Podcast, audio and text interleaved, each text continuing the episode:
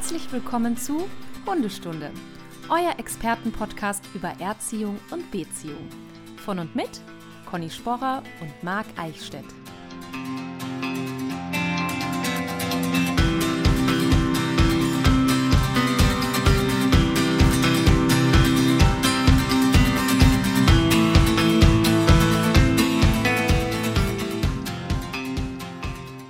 Hallo liebe Stundis.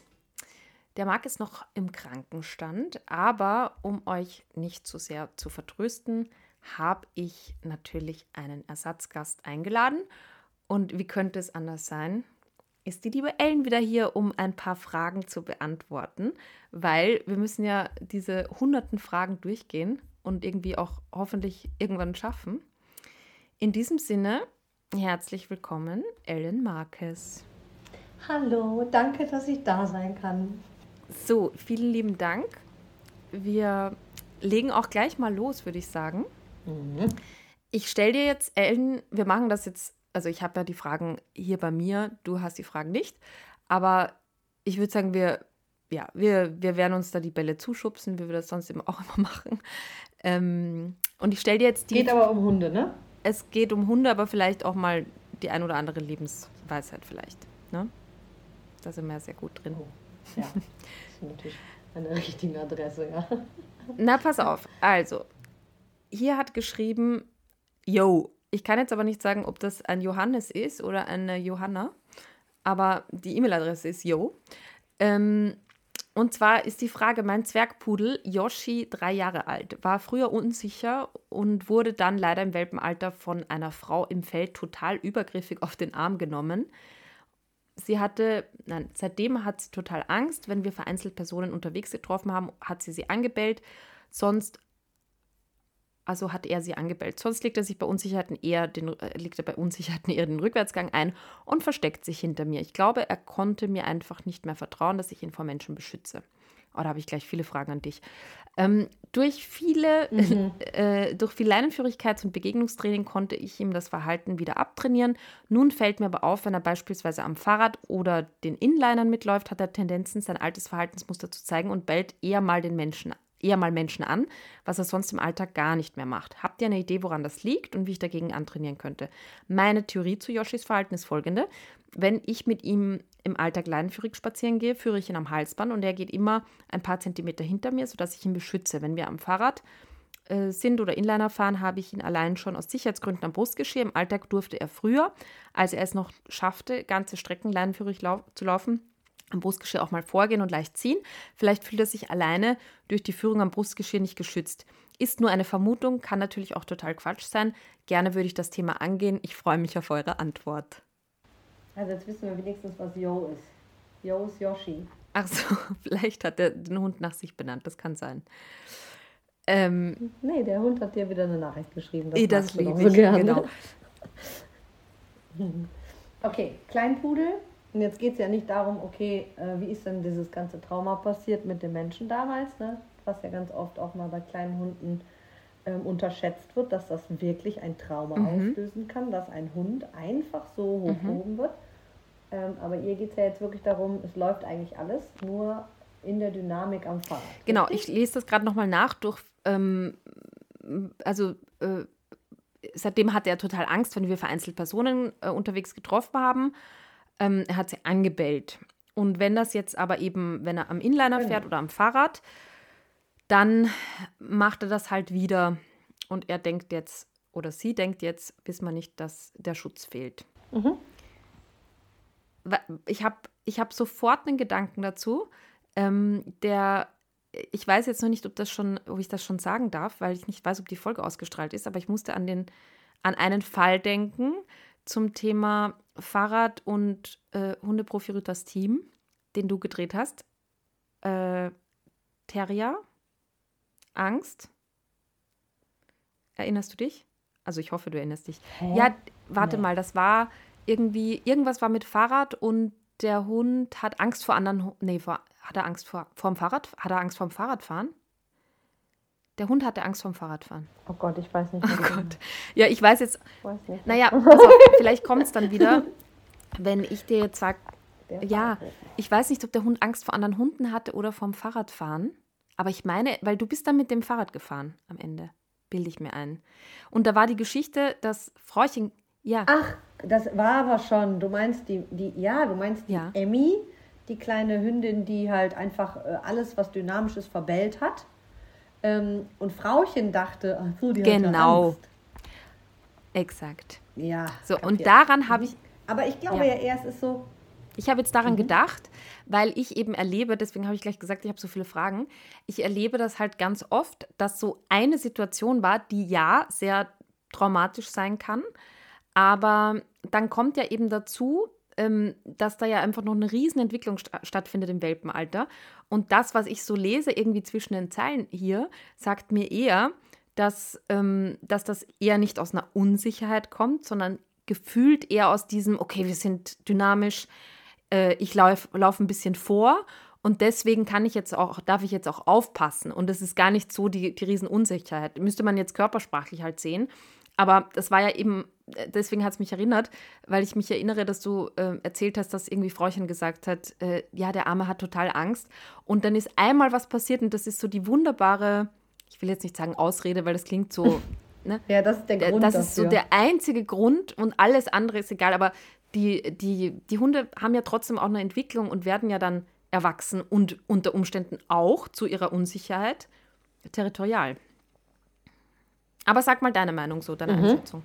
Ja, und ja, aber ich, das finde ich ja gut, das mischt sich ja jetzt auch gerade. Dann hat man ja auch oft äh, Hunde, die sind äh, einerseits territorial und unsicher und deswegen ja viel lauter. Also, ne, der kann ja auch sowieso souverän territor territorial sein, dann sind die ja oft nicht so hysterisch und laut. Also, das ist ja auch manchmal so eine blöde Kombi. Aber ich ähm, kenne das auch. Also, ich finde den Gedanken gar nicht so dumm vom Stundi zu sagen, naja, wir haben ja einmal am Halsband ganz ähm, äh, dolle Kontenance bewahren gelernt und der Hund steht unter Signal und da wurde eben sehr dolle darauf geachtet, dass schön hier am Bein gelaufen wird und so weiter. Ich weiß nicht, ob das unbedingt mit Schützen jetzt an der Stelle zu tun hat. Ich meine, es ist auch eine Komponente, aber da ist sie vielleicht auch einfach klarer und es ist langsamer. Jetzt setzt sie sich aufs Fahrrad, dann ist Geschirr. Das hieß früher, tu, was du willst, was ja auch sehr schlau ist, weil sie ja scheinbar im Training gut aufgepasst hat, zu sagen, okay, Halsband ist äh, Fuß und Geschirr ist, tu, was du willst und Fuschen. Das finde ich schon mal super. Ähm, und dann ist es aber vielleicht ja noch so, ich bin jetzt eh so schnell und dann kommen ja manche Hunde sowieso in Wallung und in dieser Wallung äh, macht es auch total Bock, irgendjemand anzupöbeln. Denn das äh, ist ja auch ganz oft so, ähm, ich habe so ein, zwei Staffs im Training, die aus einer Jogging ähm, Sequenz, also selbst mit dem Menschen gejoggt sind und aus dem Joggen heraus plötzlich dann doch sich nochmal prügeln wollten mit einem anderen Hund. Ne? Also, dass das so, also entweder sagt man halt, okay, das baut so ein bisschen, ähm, was weiß ich, Wut, Frustration und so weiter ab. Ja. Aber es, es kann auch äh, aus dem Spiel heraus, aus dem Spiel auf einmal fängt mein Hund immer an, äh, ins Jagen zu gehen. Gibt es ja auch ganz oft. Ne? Aus der Rennspielsituation. Entweder ist es dann halt zu langweilig auf der Hundewiese oder aber es macht halt, es pusht. Er ist dann schon im dritten Gang. es So. gibt ja sehr selten Situationen, wo ich Ja. ja, ja, genau. Und deswegen glaube ich auch, kann das so damit zusammenhängen. Die Kombination aus, yo, wir geben jetzt mal ein bisschen mehr Gas, es ist ja auch noch das Geschirr dran, es ist alles jetzt mal mit ein bisschen mehr Dampf und ich bin eh in Fahrt und jetzt habe ich auch mal Bock, irgendjemand anzupöbeln. Und dann ist man vielleicht sogar noch frontal. Derjenige kommt ja dann auch viel schneller entgegen. Aber wie du schon sagst, da muss man sich die Körpersprache angucken. Und dann würde ich halt gucken, dass man am Fahrrad einfach ähm, nochmal einen Bogen fährt, dass man dann vielleicht auch da nochmal ein bisschen ein paar Regeln einbaut, indem man sagt, du darfst halt den, ähm, also darfst halt nur Hinterrad, Vorderrad, also hintere ähm, Teil des Vorderrads, äh, näher darfst du nicht oder weiter nach vorne darfst du nicht. Und äh, bevor der bellt, muss man sich halt runterbeugen im Fahrradfahren und dem Stück Käse reinstecken, Ja, bevor der bellen also kann, der, mit Hund, äh, der, der, ja. der, ne, der Mensch kommt. Total Alles mit einer Hand und Knieschonen an. Ja. Ich denke halt, ähm, dass vielleicht wäre so im ersten Schritt, glaube ich, mal super wichtig, dass sich Yo die, die Körpersprache eben anguckt ne? und irgendwie einfach mal so ein bisschen bewertet, ähm, ist da denn vielleicht die Route angelegt ne? oder ist die Route ähm, erstmal so ein bisschen imponierend erhoben, weil dann ist es tatsächlich eher aus einer territorialen Ecke, die ja auch unsicher sein kann. Und ich glaube, für den ersten Schritt wäre es vielleicht auch okay zu sagen, ach cool, da kommt ein Spaziergänger, abgewandte Seite und vielleicht auch mal Sitzbleib. Also wenn das noch nicht so fluppt, weil ich finde das schon immer schwierig, auch am Fahrrad. Jetzt ist das ein Zwergpudel, also es ist jetzt körperlich wahrscheinlich zu machen, aber trotzdem finde ich, da geht es ja auch ganz viel um Souveränität ausstrahlen und ehrlich gesagt ist das ein bisschen schwierig, also finde ich, ähm, da dann so ganz super cool vorbeifahren. Vom Fahrrad. Ja, wenn man so denkt, der, der geht da jetzt ja. gleich in die Speichen und so. Ne? Das ist ja dann auch ein bisschen Schwierig. Ja. Okay, cool. Jo. Jo. Sonst noch irgendwas anzumerken? Okay, nee. super. Dann hoffe ich, dass wir für Yo die Frage gut beantwortet haben. Ähm, ich würde es jetzt so machen. Ich bin jetzt hier in der Frageliste, die eigentlich der Marc verwaltet. Ähm, ich, ich scrolle jetzt einfach so ein bisschen quer und du sagst Stopp, okay? Und die, die, das machen wir dann als nächste Frage. Mhm. Okay, geht los. Stopp. So. Liebe Conny, lieber Marc, wir haben eine zweieinhalbjährige Labradorhündin Paula. Sie ist super, der Erziehungsstand ist ausbaufähig, aber okay. Rückruf sitzt zu 99 Prozent. Sitz, Platz, Fuß, ein relativ gutes Bleib kann sie auch. Ins Körbchen schicken, funktioniert alles einwandfrei. Sie hat nur ein Problem, das Hundekot fressen. Wir haben alles probiert. Mit alles meine ich Abbruchsignal, Rückruf, Beschäftigung, Mehrfutter, Rüttelflasche, Zammscheißen. Also merkt man gleich, wer aus Österreich kommt. Es hilft alles nichts. Wir beschäftigen sie mit Dummy-Training, Mentrail alle drei Wochen, zu Hause mit Futtersuche, Dinge suchen und so weiter. Sie macht super mit, allerdings kann ich das nicht eineinhalb Stunden während des Spaziergangs machen. Denn sobald ich aufhöre, fängt sie an, Code zu suchen, teilweise sogar während des Trainings. Aktuell handhabe ich das so, dass sie nur laufen darf, wenn sie Dummy holen soll, ansonsten ist sie an der Leine und läuft Fuß. Ich würde ihr den Freilauf so gerne ermöglichen, denn sie ist wirklich super abrufbar. Ich habe auch versucht, sie abzurufen, wenn sie das Codesuchen anfängt, aber dann brauche ich 100 Rückrufe am Tag, das geht auch nicht. Meine letzte Idee ist ein Maulkorb, vielleicht wisst ihr noch was anderes, vielleicht haben wir das Beschäftigen auf dem Spaziergang auch einfach übertrieben. Ich weiß keinen Rat mehr. Liebe Grüße Martina mit Paula. Boah. 5, 6, 7, 8, 9 Dinge immer im Kopf. Gut, gut, weil sie hat ja alles probiert, ne? Mhm, ja. Äh, Mach willst du, soll ich? 5, 6, 7 Dinge, ich äh, also, weg. Ja, ja, Sprudel, Sprudel. Nein, äh, ich frage mich, also die ist ja sehr motiviert, das ist ja klar. Es kann auch sein, dass der Hund völlig überfordert ist, weil alles wird gemacht, Sitz, Platz, mhm. Fuß und äh, dann mhm. auf die Decke schicken und Dummy-Training und ne, alles und Futtersuchspiele und Rückruf und keine Ahnung was alles. Also kann sein Überforderung, kann sein Unterforderung, an der Stelle glaube ich eher keine mhm. Unterforderung, sondern eher, wenn überhaupt, Überforderung dann gegebenenfalls anerzogen, weil immer dann, wenn der Hund eben auf die Suche ginge, kam Alternativverhalten, irgendeine Aufmerksamkeit, ein Rückrufen, super Leckerli und so weiter. Ähm, und dann denke ich gerade einfach nur an, an einen Maulkorb, wo sie sich, Entschuldigung, das hm. wird jetzt eklig, aber wo sie sich die Kacke halt nicht mhm. durchdrücken kann. Ne? Also muss man halt eben vorne vielleicht sogar eine Plexiglas. Hast du das schon mal gemacht? Also das wirklich so ein ähm, cool. Ja. Gibt es jetzt so Plexiglas-Maulkörper? Das wäre auch ein neues Geschäftsmodell eigentlich. Um Gottes Willen, nein, nein, da muss ich das natürlich jetzt nochmal ganz genau aufklären. Das ist halt ein ganz normaler Korb, am besten ähm, ein äh, Drahtmaulkorb. Und vorne kommt mhm. nur eine Plexiglasscheibe vor oder irgendeine Holzplatte oder so. Ähm, ich habe so ein, zwei Hunde, die ähm, leider nämlich dann Klar. doch noch ähm, das Ohr durchbeißen, wenn es dann da durchflutscht. Und deswegen, ähm, also ein, des mhm. anderen Hundes, und deswegen vorne diese Platte, die man an- und abmachen kann. Das wäre halt eine Möglichkeit, dass man einfach den Freilauf halt laufen lassen kann, ohne ständig auf den Hund einzuwirken. Und dann passiert halt eben nichts. Wenn man so ähm, Biotane und so weiter, Ledermaulkörbe ja. nimmt, dann drücken die sich halt den Kot da durch. Ist auch richtig ekelhaft. Ähm, das könnte man machen. Vielleicht sogar würde ich gefühlt den Maulkorb von innen mal mit Honig beschmieren, dass die, wenn die dann den Maulkorb aufhat, durch die Gegend läuft, dass die von mir aus dann mhm. irgendwie was zum Schlecken hat. Wenn es denn wirklich so ist, dass die die ganze Zeit da irgendwas braucht. Ähm, äh, und dann wäre natürlich andererseits die Frage, wie sitzt denn die Korrektur? Weil ich finde es eh immer so ein bisschen komisch, ähm, wenn unsere Kunden und Kundinnen sagen, ja, ich habe äh, ich habe schon die Wasserflasche mhm. und die Rütteldose und das und das und das. Und das ist jetzt auch gar nicht äh, äh, super arrogant gemeint, aber wenn ich natürlich den richtigen Zeitpunkt wähle in der Regel und ähm, die Korrektur so aufbaue, dass sie wirklich einmal sitzt, habe ich persönlich die Erfahrung gesammelt, dass die meisten Hunde ja dann auch Mhm. beeindruckbar sind. Gut, jetzt weiß ich nicht, was ist das Labrador? Ist das jetzt der braune Labby, der einfach so ein bisschen stumpfer ist als die Arbeitslinie in Schwarz? Mhm. Ich weiß es nicht. Aber ähm, wie sitzt denn wirklich die Korrektur? Wirklich einwandfrei, ja oder nein? B, hat man vielleicht immer, immer, immer, immer den Hund genervt, den ganz, die ganze Zeit auf dem Spaziergang, weil das hatte ich heute noch mal, es ist ja so schlimm, wenn man spaziert und man lässt dem Hund, wenn man den ins Freilauf schicken möchte, in den Freilauf schicken möchte, man lässt ihm ja doch keine Ruhe. Raus da, zurück, hier, Fuß, nein, nein, nein. Ach, warte, ich habe die Schleppleine um dein Bein gewickelt. Und eigentlich alle zehn Sekunden, bla bla bla bla bla, ich will das von dir, komm mal her, ich will das, komm da raus.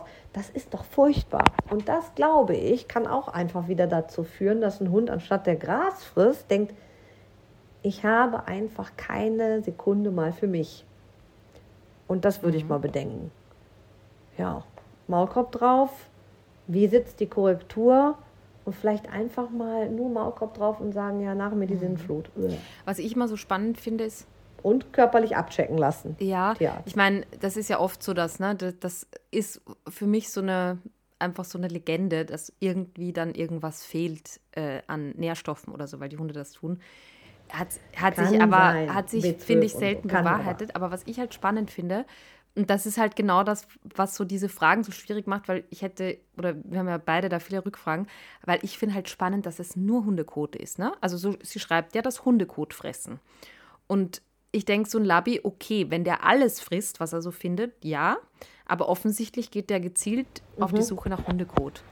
Und das finde ich irgendwie schon, also da ist halt die Frage, macht er das wirklich? Ach so, ja klar, hast recht. Zucht, wo ist die her? Ja, Ne? also einmal natürlich auch überlegen, eben, ähm, wo kommt der Hund her und vielleicht hat er das wirklich vom Welpenalter an gelernt, weil, weil halt in den Aufzuchtbedingungen da nicht sauber gearbeitet wurde und der Hund halt wirklich auf, dieses, auf diese Art von Futter unter Anführungszeichen geprägt wurde. Aber äh, wa was auch immer, also es kann natürlich auch sein, dass er sagt, okay, ähm, das riecht halt einfach ein bisschen verwertet nach Futter und äh, ich fresse mich da mal satt. Also für mich halt auch immer so ein bisschen die Frage, ich finde das beim Labby halt auch okay. Was passiert denn, wenn ich den mal, also ist es das Gleiche, wenn ich jetzt morgens mit dem rausgehe und der kriegt morgens vorm, vorm ersten Spaziergang seine komplette Tagesration, ne? darf sich einmal satt fressen. Ist es dann gleich schlimm? Also ist es dann total ritualisiertes Verhalten? Und dann denke ich, dann ist es eh egal, weil, also im Sinne von, ähm, wenn es total ritualisiert ist äh, und, und der Hund halt einfach, ja, egal wie satt er ist oder nicht satt, immer auf, des, auf der Suche ist, dann muss ich ja eh irgendwie komplett in den in andere Bahnen lenken. Und ähm, ich finde halt, selbst wenn da jetzt der Maulkorb da ist, mit dem, mit, auch mit, von mir aus mit Plexiglas, riechen tut das ja sowieso und irgendwie hat er halt zumindest Erfolg und wenn es nur einmal an der Seite irgendwie lecken ist und an, dem, an, dem, an der Suche hat er ja schon irgendwie Erfolg. Und deswegen denke ich so, ähm, ich bin da auch tatsächlich eher bei, einer, bei, einem, bei einem vernünftigen Abbruchssignal, das wirklich gut aufgebaut ist. Aber da muss man, da, da bin ich dann schon auch wieder total bei dem Thema einfach mal vielleicht ein, zwei Monate eben gar nicht passieren lassen. Also dann tatsächlich mit Leine weitermachen und den Hund gar nicht in die Situation kommen lassen und dann einmal eine, eine satte Korrektur aufbauen. Gemeinsam mit einem Hundeprofi-Folge, Staffel Nummer 2, glaube ich. Nala hat immer Hundekot gefressen und mit der habe ich ja Fährtenarbeit Ich gemacht, mich, ein halbes ja. Jahr. Warum Fährtenarbeit? Weil du halt vorher, wenn du die Fährte legst, läufst du ja den Weg ab und kannst ja schon mal sehen, ob da irgendwo Kacke liegt. Und dann habe ich ihr ja quasi eine Suche geboten. Und dann durften die nur noch auf Asphalt laufen, auf Asphalt joggen, Fährtenarbeit Wiese, also komplette Kacke-Abstinenz auf gut Deutsch. Und dann haben wir die korrigiert. Sauber. Äh, ja, hat, hat funktioniert. Äh, die hat parallel natürlich auch B12 noch hinzugefügt bekommen und so. Jetzt weiß man nicht, was war Also zuerst. Vitamin ne? B12? Also, äh, also, ja, genau. Also Folsäure war im Keller, Vitamin B12 war im Keller. Ähm, Okay. Genau. Okay. Und also Blutcheck machen auch nochmal. Ne? Und ich meine, ich muss das. Ja, ich finde das ja auch, du hast ja auch recht, das ist ja leider genauso wie bei Schilddrüse. Es ist ja oft so, dass ich denke, oh, es wäre so schön, wenn es jetzt die Schilddrüse wäre. Ne?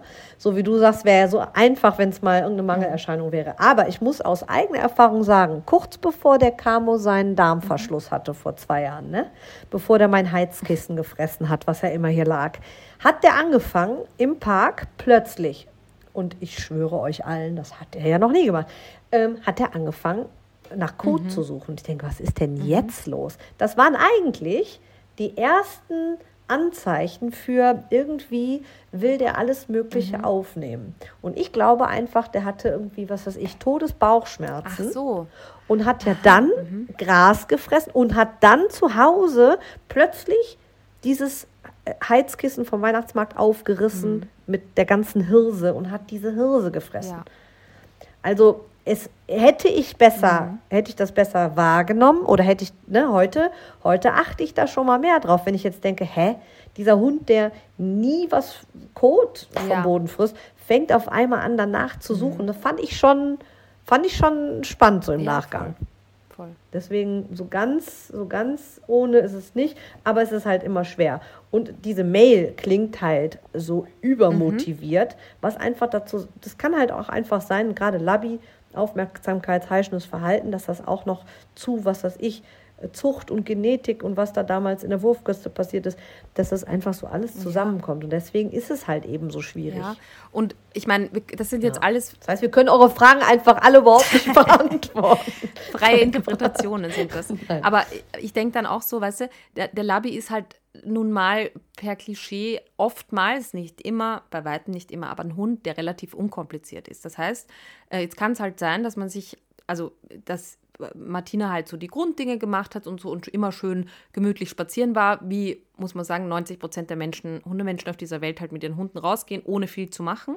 Und dann hat sie halt angefangen, immer nur, wenn der Hund Kot gefressen hat, ähm, sie zu rufen oder zu schimpfen oder dann angefangen hat, halt irgendwas zu machen. Ne? Und das ist dann halt auch wieder so ein, so ein Kreislauf, wie du gesagt hast, halt Aufmerksamkeitsheischend, der halt irgendwie funktioniert hat. Also on top hat der Hund ein leckeres, einen leckeren Snack gehabt, dann hat er Aufmerksamkeit bekommen und dann geht halt dieser, ja, dieser Teufelskreis los. Ja. Also ich hoffe, es waren ein paar Gedanken für Martina dabei, aber ich denke, ich denke schon. Aber findest aber jetzt nur mal so, so äh, findest du nicht, das fällt mir gerade mal auf. Ich hatte mal vor Jahren eine, ähm, eine Gasthündin immer, auf die habe ich immer aufgepasst, eine Kundin, Kunden, Kundenhündin irgendwie. Und die war ein Labradudel. Und die hat aber Menschenscheiße gefressen. Und dann, es ist jetzt richtig eklig. Und dann hat die ja so schöne lange Barthaare, Ja. ne? Ach, ich erinnere mich an die Geschichte. Und es war für mich wirklich, es war der, es war der Horror. Und jetzt denke ich an die Nala, Hundeprofi, auch Labi. Jetzt ne, die Mail, auch wieder Labi. Keine Ahnung, ist ja diese Kackefresserei, also Koprophagie. Ist das denn mehr Labi Goldie mäßig? Weil dann hätten wir ja eigentlich wieder Sättigungsgefühl. Das müsste man, ehrlich gesagt, muss ich da mal gucken, ob es da. Die haben halt ja eben, gibt. sagt man so, ein, denen fehlt das Sättigungsgen. Aber trotzdem ist halt spannend. eben. ich meine, ja, vielleicht ist, ist einfach Kot das Highlight, das man draußen finden kann, ne? Also aus Hundesicht natürlich.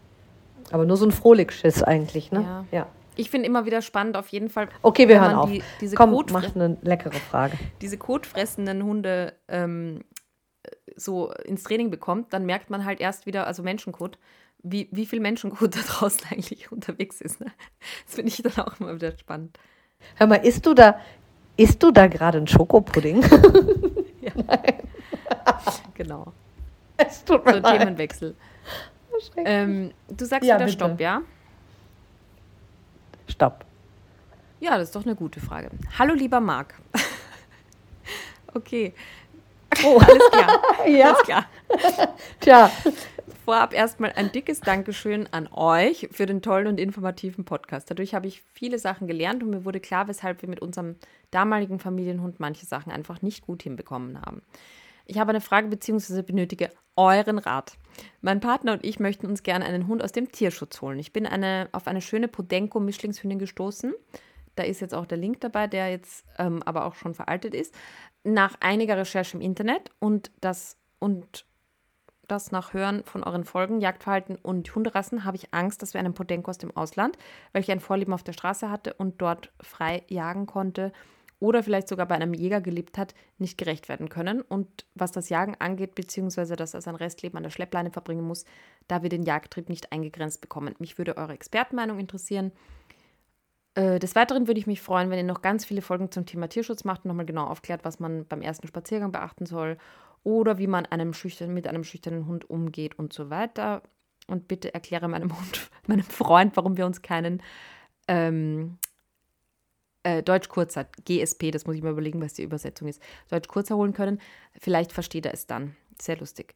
Vielen lieben Dank und herzlichen Glückwunsch zu 100 Folgen. Also so alt ist die Frage ungefähr schon. Ich möchte ganz kurz Werbung machen, ey. Ich habe ähm, in der Online-Hundeschule jetzt einen Kurs zum Thema ein Tierschutzhund zieht eingemacht. Ähm, und zwar, das habe ich mit der Lilia gemacht. Und ich fand das nämlich cool. Ähm, ja. Ja, die Lilia. Ähm, ich fand das cool, dass, dass ähm, äh, das hat vom Timing einfach gut gepasst, weil ich sie halt ja relativ frisch, als sie da war, bei mir hatte und gedacht, okay, dann kann ich das Training so ein bisschen mitmachen. Also guck da gerne rein. Ähm, ja, äh, ist auf jeden Fall, finde ich, nochmal so ein anderer Ansatz, weil man natürlich sind, werden viele Basics besprochen, aber dadurch, dass ich das halt mit ihr live mache, sieht man da einfach auch gut, wie, wie man situativ und so richtig umgeht. Aber das nur am Rande. Wir äh, kommen zurück zur Frage von Anne und Benne. Anne und Benne. Ähm, ich, kann, ich kann gar nicht so wahnsinnig viel jetzt über Podenkos sagen, weil, keine Ahnung, wie viel hatte ich in 15 mhm. Jahren? 15? Mhm. Ne, also mhm. so gefühlt gar nicht so wahnsinnig viele. Ähm, was mir aber direkt in den Kopf fällt äh, oder direkt als erstes einfällt, ist, dass ich die teilweise sozial ein bisschen hinterlistig fand. Mhm. Also sagt man jetzt hinterlistig.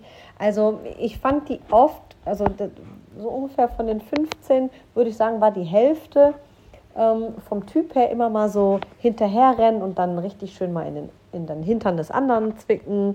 Ähm, des Menschen? Oder ordentlich an der Leine pöbeln. Nee, der anderen Hunde. Mhm. So, ähm, aber das ist natürlich jetzt gar kein Maßstab für, ja, jetzt, äh, also ich möchte jetzt hier überhaupt nicht irgendeine Rasse mhm. irgendwie mobben oder so. Ähm, aber das, ich das kann halt nur sagen, dass ich die eher gar nicht, ich hatte die schon jagdlich im Kopf, also vor allen Dingen deren unwahrscheinliche Sprungkraft. Also die sind ja un, unfassbar dynamisch im Springen. Also wenn die einen Mäuselsprung machen, das mhm. ist ja mhm. der Wahnsinn. Ähm, na, und ich finde die die, die ich jetzt im Training hatte, wirklich, wenn die jagdlich drauf war, waren, dann waren die wirklich in ihrem Tunnel und ähm, es war schwierig, die da rauszukriegen. Wenn die aber dann an der Schleppleine beschäftigt wurden, dann finde ich, waren die ein bisschen Shiba Inu-mäßig. Das heißt, die haben dann sechs, sieben Mal mitgemacht und dann hatten die auch keinen Bock mehr und dann waren die aber auch oftmals so, boah, nee, selbst wenn du mich da jetzt darüber ernährst, ist mir egal. Also irgendwie ähm, habe ich die damals gar nicht so, so, so eingeschätzt, dass die ähm, ganz schön ihr Ding mhm. machen, also wirklich sehr selbstständig sind, finde ich. Und ähm, ganz schön viel abkönnen. Also ich meine, gut, geschichtlich und so mit den, den Jägern und in Spanien und so passt mhm. das ja irgendwie auch. Ich finde, das sind robuste mhm. Hunde die ähm, sozial nicht so motivierbar sind. Also, ne, also das, das passt ja auch. Die sind jetzt nicht so äh, an ihren Menschen gebunden, finde ich. Ähm, also das einmal charakterlich, das muss man ja mögen und es gibt ja einfach wieder wie bei allen Rassen irgendwie so das Lager, die sagen, boah, ich mag die einfach, ich finde die schön, ähm, so wie so Pharaonenhunde, irgendwie sehen die ja auch total geil aus, finden viele und so, das ist ja dann auch so, so Geschmackssache.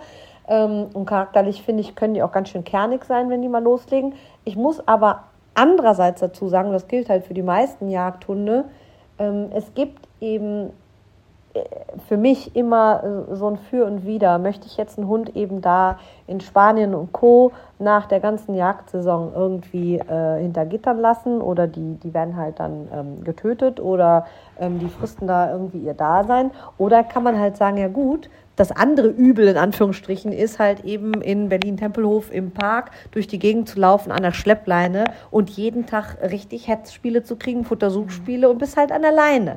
Also ähm, wir haben ja hier auch Wälder, da laufen dann irgendwelche ähm, Wildschweine rum. Dann kann eben der ähm, Podenco-Mix da nicht freilaufen. aber vielleicht nach anderthalb Jahren Training und Pipapo im Kölner Park schon.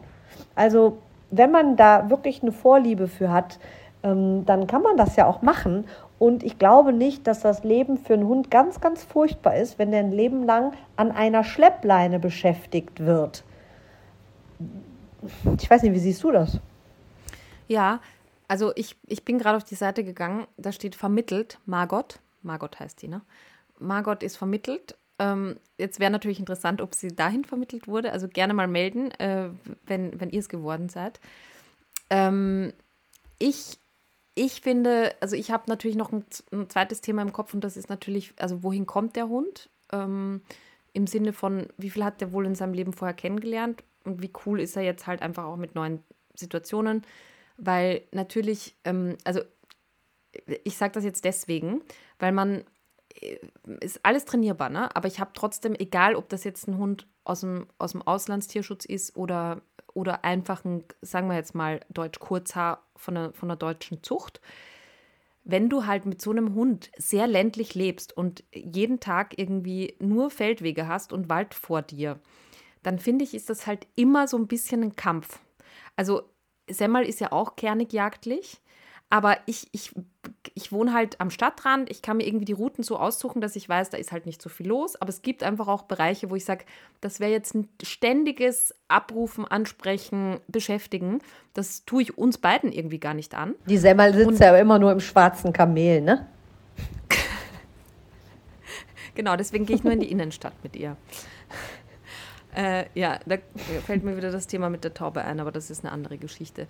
Ähm, auf jeden Fall. Oh Gott. Nee, aber du hast recht. Ja klar, du bist ja nur am Rückrufen. Ja, oder? und also ja. da, da finde ich halt, ne, dass, dass eben bei, bei manchen Hunden ähm, das einfach auch immer irgendwie die, die, die Challenge ist und, und im Prinzip du kommst halt in eine viel zu schwere Trainingssituation, um anzufangen. Also zu sagen, ich, ich habe meinen Hund gut erzogen und dann gehen wir mal in so ein Gebiet, aber wenn du halt immer in dieser, in dieser Situation bist, kannst du ja gar nicht leicht anfangen. Also nicht so richtig. Ja, im Garten ein bisschen und da und dort, aber das finde ich halt schwierig. Das heißt, zu ländlich finde ich nicht optimal, aber zu städtisch unter Umständen halt auch nicht, weil der Hund halt dann nicht ähm, optimal sozialisiert ist auf diese Situationen. Dann kommt es wieder so ein bisschen auf den Typ Hund an, wie cool ähm, kann er damit noch werden. Das ist natürlich auch immer noch mal so ein Thema. Ähm, aber also so ein Mittelmaß wäre halt cool, ne? Also wo, wo ich denke, so, da hat man halt mal ein bisschen Park und ein bisschen ähm, ja, Wiesengebiete und so, wo halt aber nicht irgendwie sich jeden Abend Fuchs und Hase gute Nacht sagen. Ähm, das das wäre eher so mein Gedanke, dass ich das, glaube ich, so ein bisschen, weil man kann es ja auf die Ferne nicht sagen, so ein bisschen ähm, auf, die, auf die Lebenssituation abstimmen würde. Total. Du hast nur gerade eben gesagt, es ist ja alles trainierbar. Finde ich aber gerade so beim Thema Jagen, boah, echt schwierig. Kontrollierbar, ne? also ich mein, sagen wir so. Ja, was du ne? meinst. Ne? Also kontrollierbar. Ja. Ja, genau, aber es ist irgendwie immer, deswegen sage ich ja auch, ich habe ja lieber einen Hund, der richtig ordentlich agro mhm. ist. Irgendwie ist das für mhm. mich handfester als einen jagdlichen Hund, ne? Also als der Camo damals das erste Mal jagen gegangen ist, habe ich gedacht, mhm. ach du Scheiße, das darf doch mhm. jetzt nicht wahr sein. Das ist doch wirklich alle, genau das, was ich niemals ja. wollte. Oh, schrecklich, ne? Aber weil, weil ich das ja auch einfach gar nicht so wahrnehmen kann. Ich sehe ja gar nicht, ob es da jetzt gerade gut riecht nach einem Fuchs oder sonst irgendwas. Und das macht mich irgendwie irre. Und also deswegen Hut ab an alle, die, die so Bock haben auf Jagdhunde. Ich war ja auch mal so kurz vor, ich hätte gern mhm. Deutsch Kurzhaar, weil ich die so schön mhm. finde. Aber nee, nee, nee, nee. Aber ähm, ja, wenn man das eben möchte, dann finde ich, ja, ist der Podenko halt einfach ein, ein kerniges Kerlchen irgendwie. Oder eine Hündin oder eine Margot. Margot. Ich finde halt, also gut, dass du das jetzt auch nochmal sagst, weil ich, ich habe das wirklich auch über die Jahre irgendwie, ne, am Anfang hat man ja so das Gefühl, jedes Thema, das es gibt, ist trainierbar. Und das ist natürlich, wie gesagt, beim Jagen auch so, dass man halt ein hohes Maß an Kontrollierbarkeit antrainieren kann. Aber eben ein Hund, der Bock auf Jagen hat. Also zeig mir mal wirklich den Hundetrainer oder Hundetrainerin, den Hundemenschen, der seinen Hund sehr, sehr gut kontrollieren kann, obwohl er halt einfach jagdlich motiviert ist und zwar ohne mit Starkzwang zu arbeiten.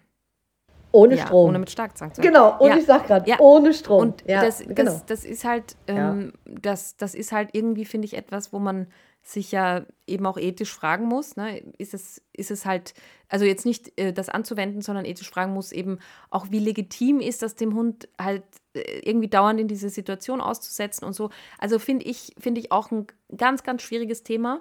Ähm, und ich bin eben deswegen froh, dass ich einen Hund habe, der so ein Mittelmaß hat. Also die, es sind ja auch so Dinge wie, ne, wie sehr ist der Sichtjäger, wie, wie sehr, also was ich halt ätzend finde, ist so ein Hund, der halt im Wald ist und sofort die Nase auf den Boden nimmt. Und ähm, dann, ich meine, du hast es eh gerade angesprochen, war ja bei Camo auch so.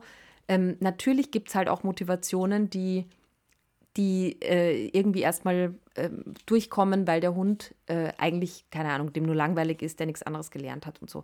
Bei Camo war es ja, Absolut, war es ja echt eigentlich. krass. Ne? Ich weiß, wir sind irgendwann vor, ja, was wird das gewesen sein, vor zwei Jahren in Bonn am Rheinufer spaziert und, und da war ein Kaninchen, ne? Und du hast den irgendwie abgelernt und hast gesagt, der ist egal. Und da habe ich gedacht, äh, der hat doch irgendwie vor ein paar Jahren noch Eichhörnchen gejagt, so. Ne? Ich meine, meinst du, der sieht die einfach nicht mehr? Ja, das. Doch, doch, der sieht ihn noch. Aber das war ja wirklich, das ist ja der Klassiker. Der Hund, also der Camo ist ja der Klassiker von gib dem Hund ein bisschen Sicherheit, gib dem Hund Regeln, gib dem eine Beschäftigung und sag, das findest du doof. Und dann war das ja auch irgendwie nach ein paar Monaten echt erledigt. Ne?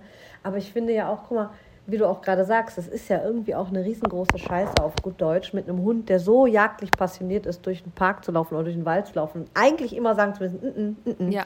Ne? Und ich meine, gut, bei Hypersexualität sagst du auch, oh, gut, der Arme, komm, Kastration. Ne? Oder viele, die gar keine Ahnung davon haben, sagen wir ja, ach, der Arme, wenn der nie darf, dann müssen wir den doch, um Gottes Willen, dann müssen wir den ja kastrieren lassen. Stimmt ja auch nicht ganz richtig, weil äh, ne, nicht, nicht jeder Hund, der sich nicht verpaaren darf, ist automatisch unglücklich, weil ist ja in der Ja. Natur auch so. Aber ich rede ja von Hypersexualität und ich rede dann eben auch da bei von, von ähm, Jagdlichkeit, die so hochgradig passioniert ist, dass es einfach eine Schande ist, diesem Hund das irgendwie immer vor die Nase halten zu müssen, aber zu sagen, nein, nein, nein, darfst du nicht, kannst du nicht. Und da- das ist bestimmt äh, ganz schlimm, vor allen Dingen, wenn der Hund ja schon älter ist und hat irgendwann in die andere Richtung das vielleicht mal ausleben dürfen.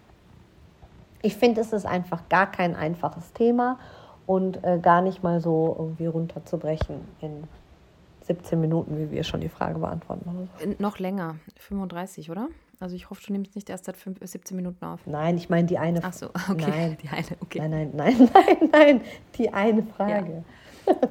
Ja. Ähm, ja, also finde ich, finde ich auch spannend und ich bin dann halt aber auch wieder bei dem Thema. Ich meine, wir reden ja letztendlich, auch wenn es ein Tierschutzhund ist, von Rassehunden. Ne? Und das ist für mich ja so ein, ein Thema, wo ich echt sage, also ist jetzt vielleicht ein bisschen Shitstorm-Alarm, aber wir brauchen diese unendlich vielen Jagdhunde einfach nicht. Ne? Also die, die, die, äh, die das brauchen. Ne? Und ich meine jetzt gar nicht nur in Jägerhände abgeben, weil das ist, also jetzt einmal die Woche im, im Revier einfach machen lassen, was er will, ist jetzt auch nicht die Idee dahinter. Ähm, Ja. Sondern, äh, also Ja. brauchen wir generell diese Jetzt kommt der hochpassionierten Hunde. Ja, brauchen wir, ähm, brauchen wir eben super wachsame Hunde. Ne? Also das ist halt alles und deswegen, deswegen bin ich halt auch so ein, so ein Mischlingsfan, weil, weil da die, natürlich kann es da einen Hund geben und da gibt es auch genug, die halt in allem oder in manchen Sachen trotzdem ein bisschen kernig sind. Aber so dieses darauf hinzüchten und am Ende will ich aber eigentlich nur die Optik oder die Größe oder die Fellstruktur haben, das, das finde ich halt einfach ähm, total unnötig heutzutage. Also wirklich, wir, ich sage ja, 99,9 Prozent der Hunde sind ja Arbeitslose. Die haben ja wirklich diese Aufgabe nicht mehr. Und äh, ich sage jetzt mal, wenn es jetzt darum geht, ja, ich habe ein Haus und will halt einen Hund haben, ähm, der so ein bisschen mit aufpasst. Also das hat man ja schnell auch mit ganz vielen anderen Hunden. Und da brauche ich nicht einen Hund, der dann irgendwie äh, zig Jahre auf, auf äh, Territorialität gezüchtet wurde. Aber das nur so kurz nebenbei. Ja, voll. Aber ich meine, das haben wir ja jetzt auch gerade noch durch dein perfekter Hund, ist das ja immer präsenter in meinem Kopf. Ne? Also im Prinzip jemand, der sich nicht auskennt und also äh, selbst Menschen, die einfach noch nie einen Hund hatten, die kennen ja die üblichen Hunderassen. Also ne, der gar keinen Hund hat, weiß er deutscher Schäferhund, Labrador, Rottweiler und so weiter. Und ich habe das Gefühl, dass wenn man jetzt eben fragt, okay, möchtest du einen neuen Hund haben? Ja, ich möchte einen Australian Shepherd. Alle alle, die kein Auto fahren können, wollen Rennrad. Mhm. Alle äh, wollen Rennrad, wollen Rennauto. Ne? Das Oder ist Radfahren irgendwie und auch so ein bisschen nervig. Ne? Ja. Äh, ja, genau, aber das wäre vielleicht dann genau, genau eigentlich die, die Erklärung dafür. Aber, ähm, und das ist auch gar nicht despektierlich gemeint, das ist ja jetzt genauso wie bei mir. Ich musste mir jetzt ein neues Auto kaufen, weil ich mein Auto ja ähm, nicht so ganz gut behandelt habe. Und äh, da ist es ja auch so, dass ich nur äh, fünf Marken in meinem Kopf habe, die ich irgendwie gelernt habe äh, im, im, im Laufe meines Lebens. So, und das ist bei den Rassen eben auch so. Und deswegen haben wir ja auch immer dann die Aufgabe zu sagen, okay, was ist es denn eigentlich? Was wünschst du dir denn eigentlich als Hund? Also warum denn das Australian Shepherd? Ja. Und diese Eigenschaften, die der Mensch sich wirklich wünscht, die gibt es überall, in allen Formen und Farben, auch im Tierschutz. Voll. Jetzt haben wir das Plädoyer nochmal gemacht. Ja, und vielleicht, du hast es jetzt gerade angesprochen, vielleicht ist das auch ein guter Moment, um das anzukündigen. Also erstens, äh, dein perfekter Hund, die Sendung ist fast im Kasten und wir sind wirklich, also ich will da jetzt nicht zu viel spoilern, aber wir sind beide wirklich überglücklich, was für tolle Hunde wir da ähm, finden konnten in, an vielen Stellen. Ja, ja das stimmt. Ähm, aber äh, wir müssen le euch leider noch ein bisschen vertrösten, weil ähm, ursprünglich hat es ja geheißen, es wird im April ausgestrahlt. Das ging sich nicht aus, wie wir so schön sagen. Ähm, es wird jetzt Januar. Aber da dann schön, dann, dann Ja. schön mit Kakao und Kuscheldecke vorm Fernseher. Ne? ja, das ist Das wissen gut. die Stundis So noch nicht. halt. Aber Januar 2024 geht es. Okay, Ellen, eine, eine weitere Frage strahlt mich hier an. Ähm, und zwar schreibt nämlich einer, ich bin männlicher Stundi seit der ersten Stunde und verpasse keine Folge. Ähm, höre euch schon vor, seit vor dem Kauf meines ersten, jetzt eineinhalb Jahre alten Golden Retriever. Das ist so krass, wie lange wir das schon machen eigentlich. Dank eurem guten Podcast und dem wöchentlichen Besuch der Hundeschule läuft richtig gut. Und dann ist ja doch immer irgendwas. mein Golden Retriever ist einfach sehr distanzlos, Menschen auf Augenhöhe gegenüber. Ja, ich weiß, das bringt die Rasse so mit. Ich würde trotzdem gerne meinem Hund erklären, dass wir Menschen nicht bei jeder Gelegenheit eine Zunge im Gesicht wünschen. Er kann gut auf der Decke bleiben, auch aus dem Platz würde er nicht aufstehen, aber auf Dauer wäre es auch schön, wenn er sich in der Wohnung mal bewegen könnte, auch wenn der Neffe im Haus ist. Aufs Abbruchsignal hört er auch, jedoch versucht es dann zwei Minuten später wieder. Nach circa drei Versuchen und drei Abbrüchen von mir hört er auf und legt sich traurig guckend vor unserem Neffen hin und beobachtet ihn. Sollte mein Neffe dann den Raum verlassen und eine Minute später wieder zurückkommen, beginnt das Spiel von vorne. Ich kann die Situation gut nachstellen, indem ich mich auf den Fußboden setze und er dann bei mir genauso distanzlos ist. Habt ihr eine Idee, wie ich das trainieren könnte? Liebe Grüße. Ja, wie heißt er denn jetzt? Liebe Grüße. Er heißt, warte, es ist echt eine Ed von schöne. Schleck. Äh, ja, ich, äh, ich finde gerade leider den Namen nicht. Lars. Lars ist es. Lieber Lars, ich glaube, der Drops ist gelutscht. Meinst du, es ist untrainierbar? Aber jetzt mal ehrlich, wenn du einen netten Hund hast, der einfach, der, der, der diese Form der Nähe sucht, ne? also wenn du dann schon runtergehst und wenn du deinen Kopf in seine Richtung hältst und er dann das Bedürfnis hat, dich zu küssen, ja, weil er so einfach verm vermutlich so nett und Sollen wir die Schublade ist, aufmachen und sagen, würde ich und sagen, das, das ist ein Retriever, der, der sucht nur nach Speiseresten einfach im Gesicht? Weißt du? Ja, es ist, es ist einfach, ich finde es sehr schwierig, dass, dass äh, wenn ich das nicht mag an der Stelle, würde ich das jetzt Ja. mal einfach mal so sagen. Vielleicht, das soll jetzt nicht faul klingen, aber es ist ja manchmal wirklich so, dass ich sage, wenn der Hund so ist, vom Typ her, und wenn du das nicht magst, dann geh nicht in die Hocke und halt dein Gesicht in sein Gesicht. Dann ist das so. Das ist ja, es ist doch so, als würdest du sagen, komm, wir küssen und ich darf aber, also ich, ohne Zunge. Okay, Okay, Denise, kannst du das rausschneiden? nein. Nee, also ich, ich, vor allem, ich muss auch so, ich, deswegen habe ich beim, beim Lesen auch so schmunzeln müssen, weil ich das ja irgendwie so nett finde, also wie, wie sehr wir uns freuen einfach über so nette, wohlwollende Hunde, ne? Also wir gehen jetzt mal davon aus, es ist Liebe. Und dann, dann denke ich, Ja, okay, nicht, dass der jetzt runtergeht und der Nein, rammelt nein, den, nein. ne? Nein, also es ist aber jetzt es nicht gibt ja distanzlos, einfach dass er Hunde, dann klammert oder so. Ja, das wäre was Es anderes. gibt ja Hunde, die, die, die sind dann einfach lieb. Aber ich kenne das schon, wenn das so ein bisschen manisch wird. Und ich habe das schon oft bei so Labi-Typen oder Retriever-Typen, also auch so flat-coated und so, ne? Das, ist ja schon so ein bisschen drüber manchmal. Und da kann ich das auch voll verstehen. Ja, ist jetzt die Frage. Also ich bin natürlich wieder auch beim Thema, wenn er schreibt, ja, naja, er schreibt halt, äh, er hört aufs Abbruchssignal auf und versucht dann zwei Minuten später wieder. Jetzt könnte man natürlich auch ein bisschen dahin gehen und sagen, okay, was ist jetzt für so einen sozial motivierten Hund die größte Strafe? Also klar, erste, erste Variante ist äh, also Korrektur mit Schnauzgriff oder was auch immer, ähm, ordentlich zusammenscheißen. Und äh, die zweite ist dann rausschicken. Ne? Also mhm. sagen, du bist jetzt. Aber ich muss mal einmal kurz, gar nicht jetzt so bitte auf dieses Thema, der, der Hund ist so freundlich und das korrigiere ich ja so gerne. Also trennen wir das mal ganz kurz. Korrektur von dem Verhalten, worüber wir hier gerade sprechen. Aber wenn ich einem Hund sage, lass das und er hört auf und geht und zwei Minuten später macht er das Verhalten wieder, ich sage wieder, ja. lass das, er hört auf und geht, ist das keine gut so aufgebaute Korrektur. Ne? Weil ich sage, lass das. Und wenn der Hund weggeht und kommt wieder und tut es wieder, müsste eine Konsequenz folgen. So. Und da ist eben die Frage, ob diese Konsequenz der unter Anführungszeichen kurzen sozialen Isolation vielleicht für, bei diesem Hund besser greift, weil, weil ja eben so, ne, das eben genau das ist ja, was er möchte und dann lernt er, okay, dann bin ich gar nicht dabei, dann halte ich vielleicht eher den Ball flach damit. Und weil du sagst jetzt. Nee, genau, aber ich wollte es trotzdem gerade, ja. Entschuldigung, dass ich dich nochmal unterbreche, aber ich wollte das gerade wirklich nochmal ähm, losgelöst voneinander sagen. Ich bin jetzt gar nicht so der Riesenfan davon, hier jetzt in diesem Kontext nochmal über eine Korrektur zu sprechen.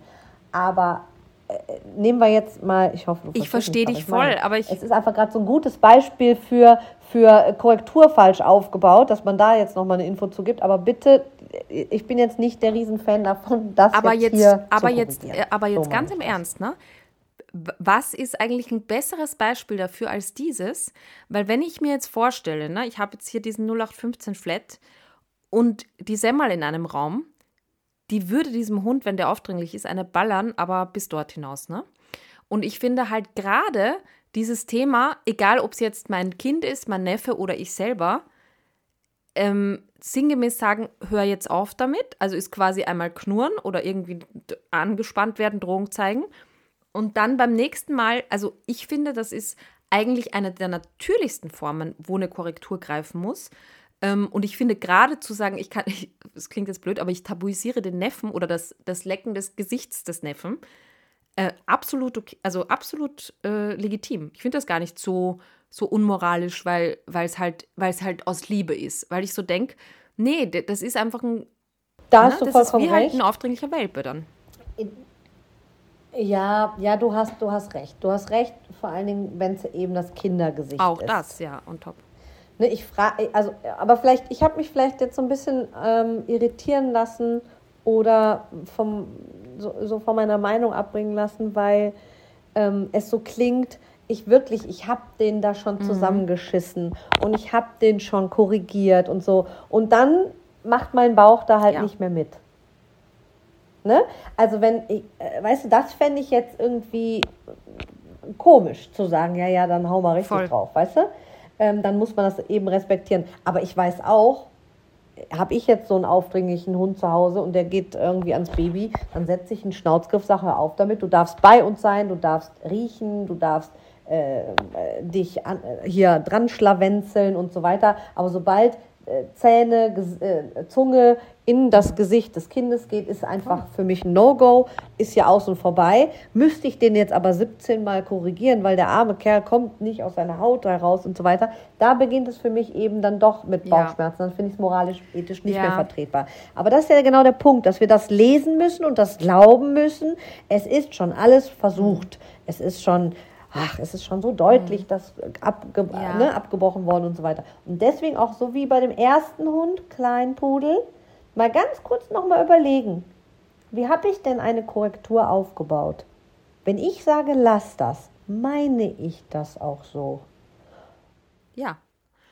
Und also ich glaube, jeder, der das jetzt, der sich, also ich, ich sage gleich noch was zu dem, zu dem anderen, was du gesagt hast, aber ich denke so, wenn ich jetzt mich auch hinterfrage, kann das mein Hund oder nicht, ne, dann nehme ich jetzt, stehe ich jetzt auf, nehme ein, keine Ahnung, ein Stück Wurst oder großes Stück Käse aus dem Kühlschrank und lasse es jetzt, werfe es zwei Meter von mir weg und zwar jetzt, hier, ihr seid zu Hause, ähm, ihr werft das jetzt weg und verbietet dem Hund das und zwar ohne körperlich zu werden. Erstmal, ne? Weil das ist das, wie man es prüft. Kennst du das? Ich mache das auch auf den Gruppenstunden, ähm, dass, wir, dass ich sage halt, ich, ich stelle da irgendwo, keine Ahnung, Kauartikel oder Futter auf den Boden und die Leute müssen vorbeigehen und müssen dem Hund das verbieten, aber ich nehme dann die Leine, weil das ist immer intuitiv, dass man dann dran zieht und da, das ist natürlich keine sauber aufgebaute mhm. Korrektur. Und äh, oder der Hund wird schon vorbereitet mental, dass er weiß, was die Übung denen. ist. Ja, irgendwie schon, so dass man so schon, also das ist ja genau wie du sagst, gerade das Schwierige. Einfach jetzt, genau, zack, jetzt. was hinwerfen und sagen, ah, ah, ist nicht. Genau. Genauso wie ich ganz gerne, haben wir ja irgendwann mal eine Zeit lang ganz oft gemacht, ableihen und das erste, was passiert, ist sofort wieder zurückrufen mhm. in der mhm. Hundestunde. Mhm. Das find, ist ja auch so, öh, normalerweise baust du das ja irgendwie so in Etappen auf, dass es oh. immer schwieriger wird in irgendwelchen ähm, Übungen. Ne? Aber direkt Vollgas, ableihen, der Hund rennt gerade los, jetzt der Rückruf, ja. Bams, der sitzt. Genau. Und wenn ich das nicht kann, in Anführungsstrichen, dann ist es eben auch nicht so äh, schwer zu verstehen, dass es halt in solchen ähm, Situationen, die ja dann auch oft energiegeladen mhm. sind und vielleicht das Kind hat eine Waffel in der Hand mhm. und so weiter und riecht noch nach Nutella, dann ist es schwierig. Ja. Ne? Aber grundsätzlich, wenn es nur ist, wenn der Hund, wenn der Mensch runtergeht und hält das Gesicht in das Gesicht des Hundes und dann leckt er halt nun mal, ja, da steht halt wieder auf.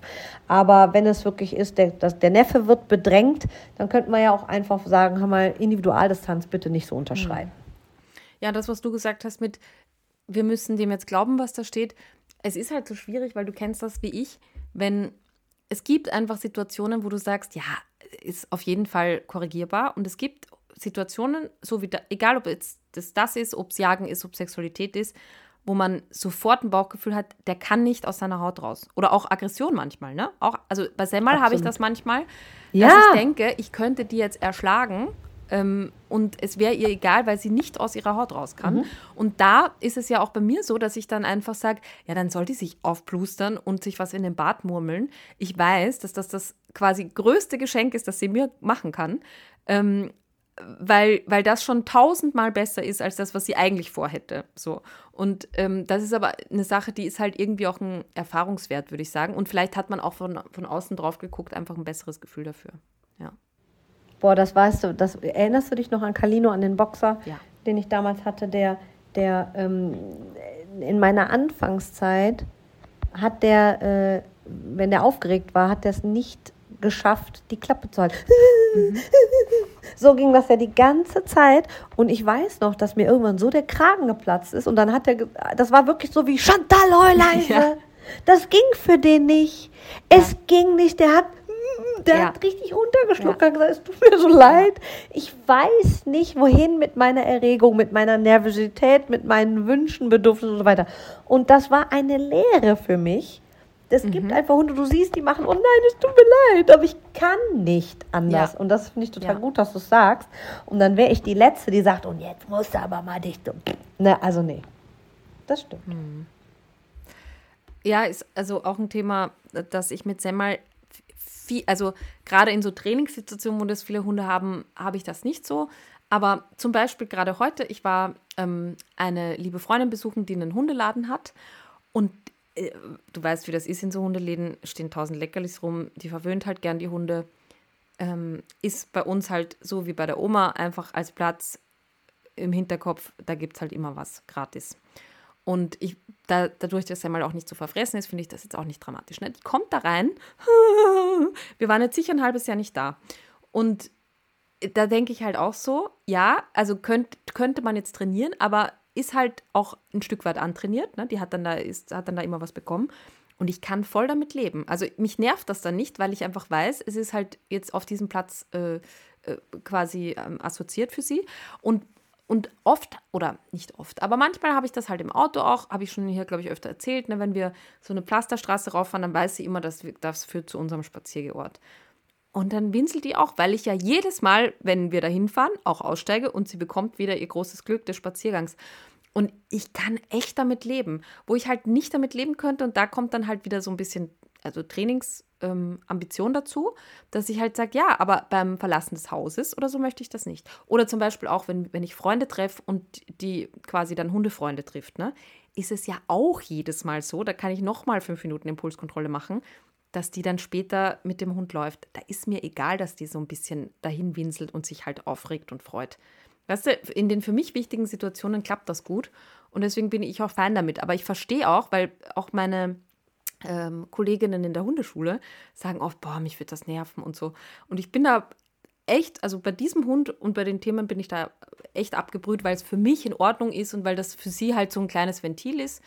Ähm, ich behaupte, die könnte das auch anders, aber das sind halt für mich Situationen, die, die muss ich jetzt nicht irgendwie umkonditionieren.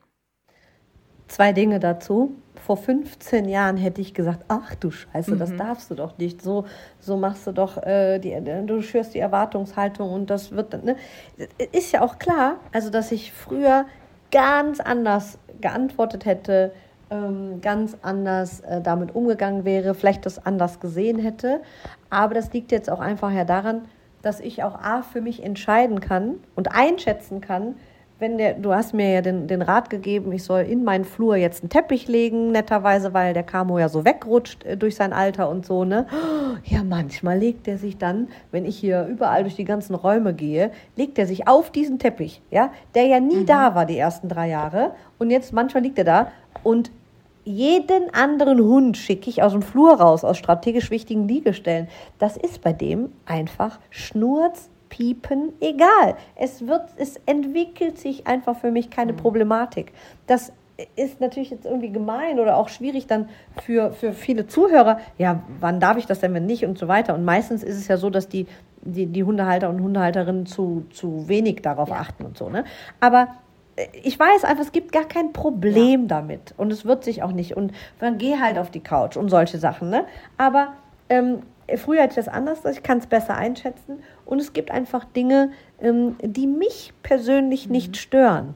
Und das ist ja auch sowas, wo man gucken muss, hey, wenn du damit leben kannst und wenn dein Hund ja. damit leben kann, ne? Ja, dann go ja. for it.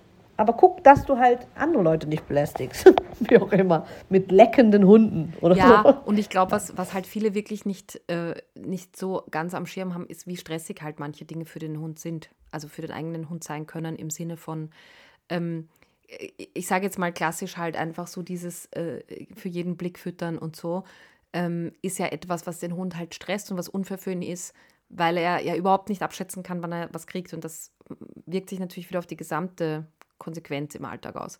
Ähm, da, also, ne, man hat ja immer so das Gefühl, äh, der Hund leidet nur dann, wenn ich ihn halt in, einer, in eine Situation bringe, wo er halt ganz augenscheinlich gestresst ist. Aber das ist halt auch eine, sage ich mal vorsichtig, kleine Form von Psychoterror, die wir da manchmal machen. Ne?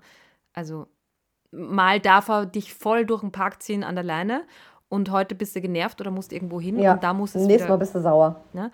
Und das sind halt genau die Dinge, die, die ich dann eben auch super unfair finde und noch viel unfairer als ähm, eben so, so erwähnte Sachen, die, die, ja, die einfach ähm, im, in Ordnung sind, weil es halt dann eben zum Beispiel dieses Gefiepe ist dann halt ihr Ventil, das sie halt gerade braucht, um ein bisschen Stress abzubauen. Wäre eine super Folge, ne? Wäre ein super Thema noch, also für Marc und dich, finde ich. So genau diese Psychoterror? Psychoterror ja. in einer Hundestunde? Psychoterror ist eine okay. gute. Psychoterror. Ja, es ist, sind Marx, Marx Witze. ja, genau. Psychoterror. Also Psychoterror ähm, für den Hund. Mhm. Ja, gute Idee. Also Themen, die wir tun oder die die Menschen tun, die ähm, ja, vermeintlich nicht schlimm sind, aber sehr schlimm sind eigentlich. Stimmt. Ja, das waren doch schöne Schlusswor Schluss Schlussworte, ne? Finde ich. Ja, komm, wir haben Wahnsinn, ich glaube, das ist die erste echte Hundestunde überhaupt. Perfekt. Ja, ne? okay. Du, ganz lieben Dank fürs Einspringen. Ja. Das ist wie immer super. Aber sehr, sehr gerne. Und ähm, ja, ich freue mich, wenn du uns wieder mal einen Besuch abstattest. Ich freue mich, dich mhm. bald wiederzusehen. Auf Wiedersehen, Conny. Tschüss. Tschüss.